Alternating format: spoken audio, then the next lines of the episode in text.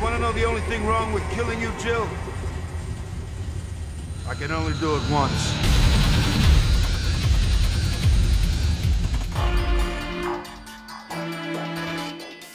不要随便骗人，更加不要骗机关杀手数据，因为你会死得非常的惨。大家好，我是阿龙，今天给你们带来《电锯惊魂七》的故事，又名《夺魂锯七》。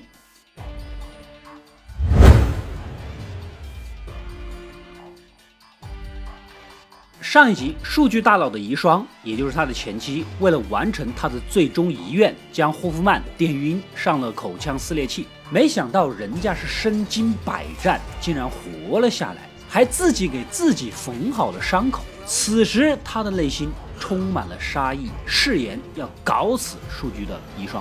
这位遗孀又怎么斗得过既是警察又曾是数据门徒，深知数据一切的霍夫曼呢？只能主动投案，以全盘托出数据背后的一切证据作为交换，只求得到内务部的保护以及刑事赦免权。内务部就是专门调查贪污受贿的公职人员的部门啊。之前 FBI 和警方都搞不定霍夫曼，不找他们又能找谁呢？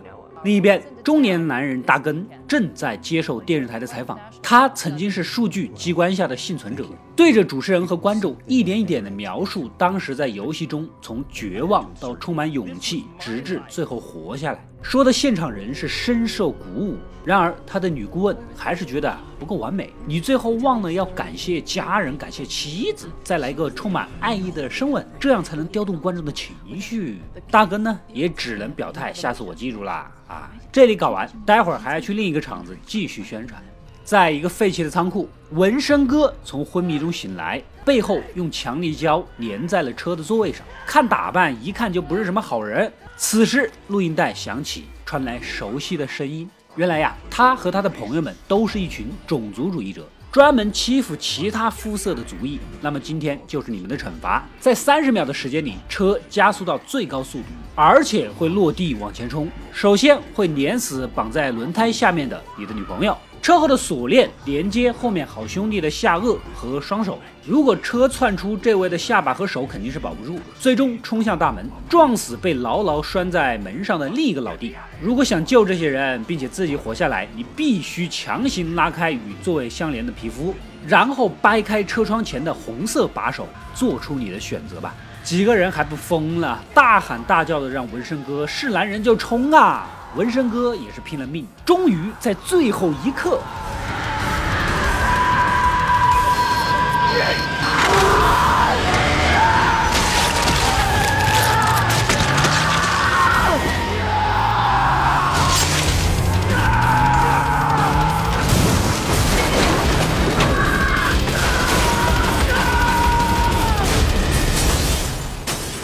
还是没有拿到，四个人全部当场死亡。想必大家也猜中了，这个局是叛徒霍夫曼所做的。因为数据给人的时间从来都是六十秒，而霍夫曼纯粹以杀人为乐，设置的机关只有三十秒钟，根本就没有生路。他就是享受这些人拼了命获得希望又失去希望的过程。这边的大根来到数据游戏互助协会，再次在镜头面前给大家讲述自己的经历，抚慰在座的人啊。想必这些人大家也都眼熟了，都是之前没死的幸存者。而这次的结尾呢，大根不忘顾问的叮嘱，将妻子叫上来，一个感恩的吻，在镜头面前是做足了姿态。就在此时，一个神秘人鼓起了掌，说得好啊，说得好，说得好，说得好，你说的太好了，你自我救赎、自我鼓励的精神实在是让人热泪盈眶。等等，反正明显彩虹屁的话，没想到这个神秘人就是《电锯惊魂》第一部里那个自己锯断自己脚的医生。当初他锯断脚之后呢，从地下室爬出来，为了不会失血过多和受感染，贴在高温管道上消毒。如此一来，算是捡回一条性命。他作为正儿八经的数据游戏的受害者，为何说出那种极具讽刺的话呢？背后到底有什么隐情？没想到就在当晚，大根就被神秘人打晕掳走，从昏迷中醒来。旁边的电视定时点亮，熟悉的木偶再次出现，这个是数据的标志。但数据已经死了，那么背后的黑手到底是谁呢？原来呀。大根就是彻彻底底的江湖骗子，他根本就没有玩过数据的游戏，靠着自己编造的经历当网红，到处走穴演讲、写书赚钱，甚至抱得美人归。既然你没有玩过游戏，那么我来帮你补充这一段吧。在六十分钟的时间内，你将接受种种考验，最终才能见到你的妻子，活下来，享受现在所拥有的一切，还是一无所有的死去，做出你的选择吧。此时的大根才知道问题的严重性了。赶紧从铁笼中出来，记忆一下子就回到了当初，在酒吧那个无所适从的他，无意间看到电视上一个幸存者正在接受采访，不仅获得了大量的采访费，甚至还有捐款。顿时，一个大胆的想法在他脑海中应运而生：与其这样屌丝一生，不如搏一搏，单车变摩托。之后就自称自己也是幸存者啊，后面是越来越有名气，也就认识了现在的漂亮老婆，一直到结婚。另一边，纹身哥四人组的现场很快被警方发现。保护数据前期的内务部督察负责抓霍夫曼，当然也就接手了现场过来调查。没想到霍夫曼根本不藏着掖着，直接墙上写字警告督察。看来人家似乎对这里呀了如指掌。突然，汽车发生爆炸，虽然没炸到人，但在场的警察们都感觉到非常的莫名。当晚，数据前期所藏身的安全屋就收到了霍夫曼寄来的录像光盘。原来他根本就认识督察，警告他只要将数据前期交出来，他可以从此以后收手，再也不杀人；如若不然，就要血洗警察局。I'll make you a deal. Give her to me. The game stops and no one else dies. If not, everyone dies and you'll be to blame. Make your choice. 看来安全屋也不安全，毕竟别人多少年的警察什么都知道，督察只能将前妻转移到警察局的审讯室关起来。你一个霍夫曼又不是超人，还真的能血洗我警察局不成？回到大根这边，来到第一关是他的顾问被固定在四个针孔的中间，嘴里有一根绳子，赶紧点开旁边的录音机。原来呀，这位顾问从头到尾就知道大根是个骗子，但为了能一起赚钱，当然是不会公开的，帮着隐瞒，甚至想办法骗更多的人，所以沉默才是他最需要的。他嘴巴里有根绳子连着鱼钩，鱼钩上有钥匙，如果想救人，就必须拉出钥匙。但是房间里有音量检测装置，每叫一声，四周的针管就会靠近一些。这次能否学会沉默，就看你的选择了。大根想要慢慢拉，但是实在是太痛了，女顾问根本就无法忍受。时间一点一点的流逝，最终女顾问根本忍不住疼痛，大声喊叫，被针管刺破喉咙而死。浑浑噩噩的继续往前走，一本书出现在眼前，这个非常熟悉了，正是他出的书啊。上面的签名一下子就把记忆带回到了当初。原来呀，那天正是新书签售会，数据本人过来签字，但是言语间戳破了他撒谎的事实。这个事儿印象非常深刻。来到第二个测试点，是他团队的一个律师被固定在一个铁床之上，录音带再次响起。这个律师没有遵守曾经发誓守护的律师道德守则，帮你们一起到处诈骗。机关启动，你只有六十秒的时间扛起对面的重物，但是会两肋插刀。如果不坚持扛住，律师就会被缓缓而来的铁针插入口眼而死。结果可想而知啊，大哥也扛不住两肋的疼痛啊。律师死的那叫是一个惨。继续前进。第三关是大根的经纪人被蒙住双眼，什么也看不见，脖子上吊着铁链。这个房间的地板根本就没有地板啊，全靠几个木板搭着。点开旁边的录音机，此人一直帮你安排这些骗人的活动。接下来你必须安排他前进的路，指挥他靠近拿取钥匙，但是稍不留神就会失足吊死。做出你的选择吧。这个经纪人呢，虽然大喊大叫的害怕，但是在大根的指挥下，左边一点啊，右边一点，倒也走了一半。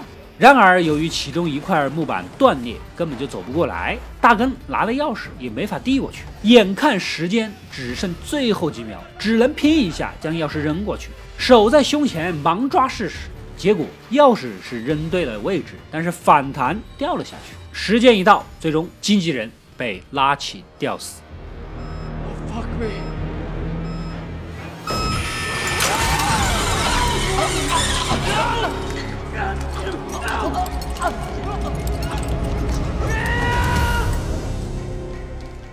这边的督察跟同事靠着霍夫曼录像带里的背景线索，找到了废弃的仓库。这下呢，也唤醒了督察的记忆。原来呀，当督察还是个小巡警的时候，曾经追一个吸毒的于此。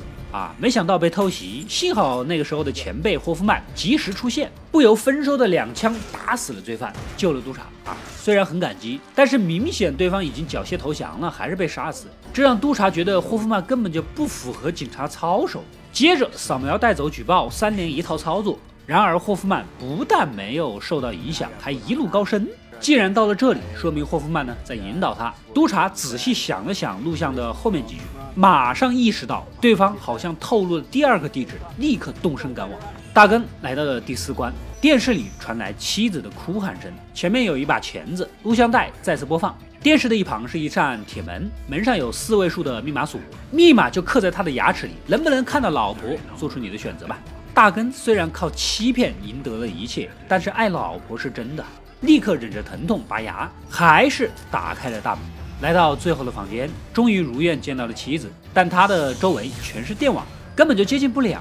而游戏还没有结束，还有最后的终极测试。一旁的电视传来录像，这个游戏恰好就是他曾经在外面到处虚构的那个游戏。将钩子勾在自己的胸大肌上，然后顺着铁链爬到最上面连接电线。既然你这么喜欢弹这个游戏，每次都对人津津乐道，那么在这里就成全你吧。此时的妻子才意识到大根之前的那些经历都是假的，就是个大骗子。另一边的督察也带着人追到了测试大根的仓库。这个时候，局里的秘书发来消息，他通过录像带的录制信息找到了录像的真正地点。就是之前纹身四人组的现场，督察是顿时觉得不对劲，赶紧转头又跑了回去，这才发现之前写警告语的那个墙好像是个暗门，进去一看不得了啊，一个人好好的端坐在电脑前，但是此人并不是霍夫曼，只是一个下颚被拉开的死人。再看看这些电脑，竟然监视着这里里里外外一举一动。督察意识到大事不妙，原来呀，霍夫曼确实是在这个房间录的像，他一直都藏身在暗门之后。当所有警察发现这个案发地点的时候呢，他引爆炸弹，将警察的注意力吸引过去。此时，他再从房间钻出来，把纹身四人组里下颚被拉掉的那个人拖进来，自己再躺入尸体袋，如此一来就能顺利的被警察们送回到警察局，而且。他所透露的大根测试的地点，也就是故意把所有警察吸引到那边，造成警察局警力空虚。明白一切的督察赶紧打电话让秘书叫所有人回去。没想到角落的一挺机关枪定时启动，将在场的所有人打死。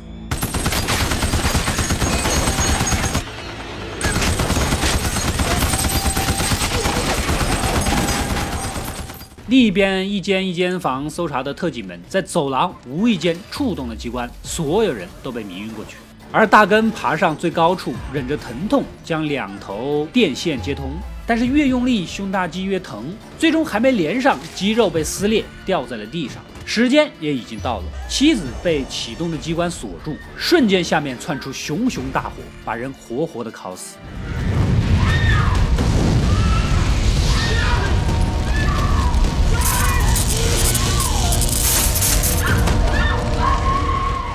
视角来到霍夫曼这里，他安逸地潜入警局，戳死了几个验尸官和警察，直奔保护着数据前期的关押室。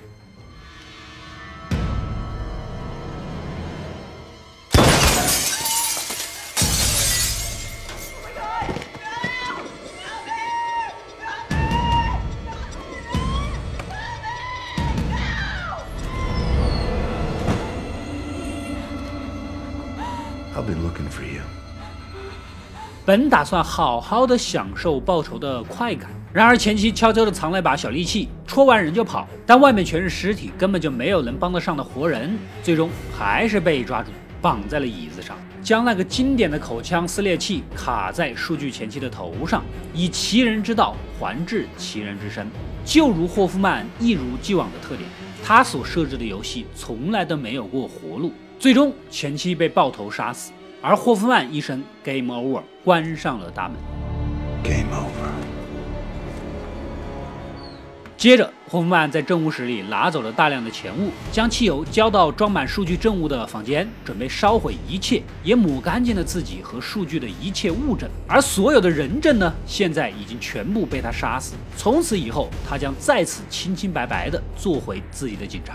然而，没想到啊，刚走不远，突然窜出三个人，一针麻药扎过去，戴面具接下来，原来为首的正是第一集里那个参加游戏的戈登医生。在数据的遗物中，其中一卷录像带正是留给医生的，由前妻在感到危急的时刻送过去，激活这个故事的最后一环。当初医生通过了测试，自己给自己的伤口消毒之后就晕了过去。数据不会杀死任何通过测试的人，将其拉回去，好好的照顾，直至痊愈。渐渐的，戈登医生似乎理解了数据的理念。在之后的一系列游戏中，他其实也都有参与，但阿曼达和霍夫曼这两个门徒根本就不知道。是戈登医生建议找第三级的女医生给数据做手术，也是他为数据做那些需要手术缝合的机关。那卷录像带正是要求，如果数据的妻子遭遇不测，戈登医生就要走到前台替数据清理门户，将霍夫曼带回一切游戏的原点。就是第一部里的那个地下室，此时的铁管上捆住的另一个人的尸体早已干枯。霍夫曼被用铁链好好的锁在原地，他想要抢过锯子，但是戈登并没有给他机会，因为这是数据的要求。这次的游戏没有活路。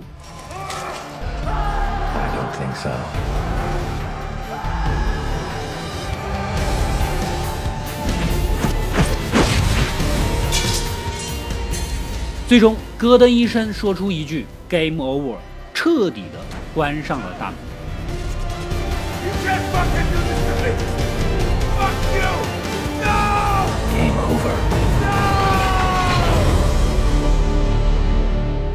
《电锯惊魂七》的故事到这里就结束了。虽然后面还有第八部，但是主线故事的时间线到这里就算是暂时终结了，因为第八部几乎相当于外传或者是前传。跟一到七集的主线故事关联性不是很大了。本集也算是力挽狂澜，终于将霍夫曼这个大魔头给弄死，而且还找了个像模像样的新隐藏门徒，也回到了最开始第一个机关的事发地，好好的致敬了一番。从第一部的经典到第七部的致敬经典。真的算是个圆满结束，但是观众呢，当然是不会满足的。如此较好的片子不可能就此结束，所以时隔七年诞生的第八作，算是情怀致敬之作。既然话说到这里了，如果大家想要看第八集的话呢，依然还是本期视频点赞过八万，给你们赶出来吧。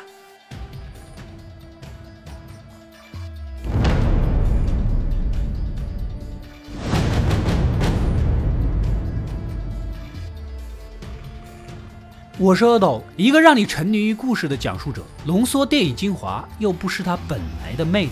扫描二维码，添加我的微信号，除了能第一时间收到推送，更有独家解读的视频等待你的发掘。扫描它，然后带走。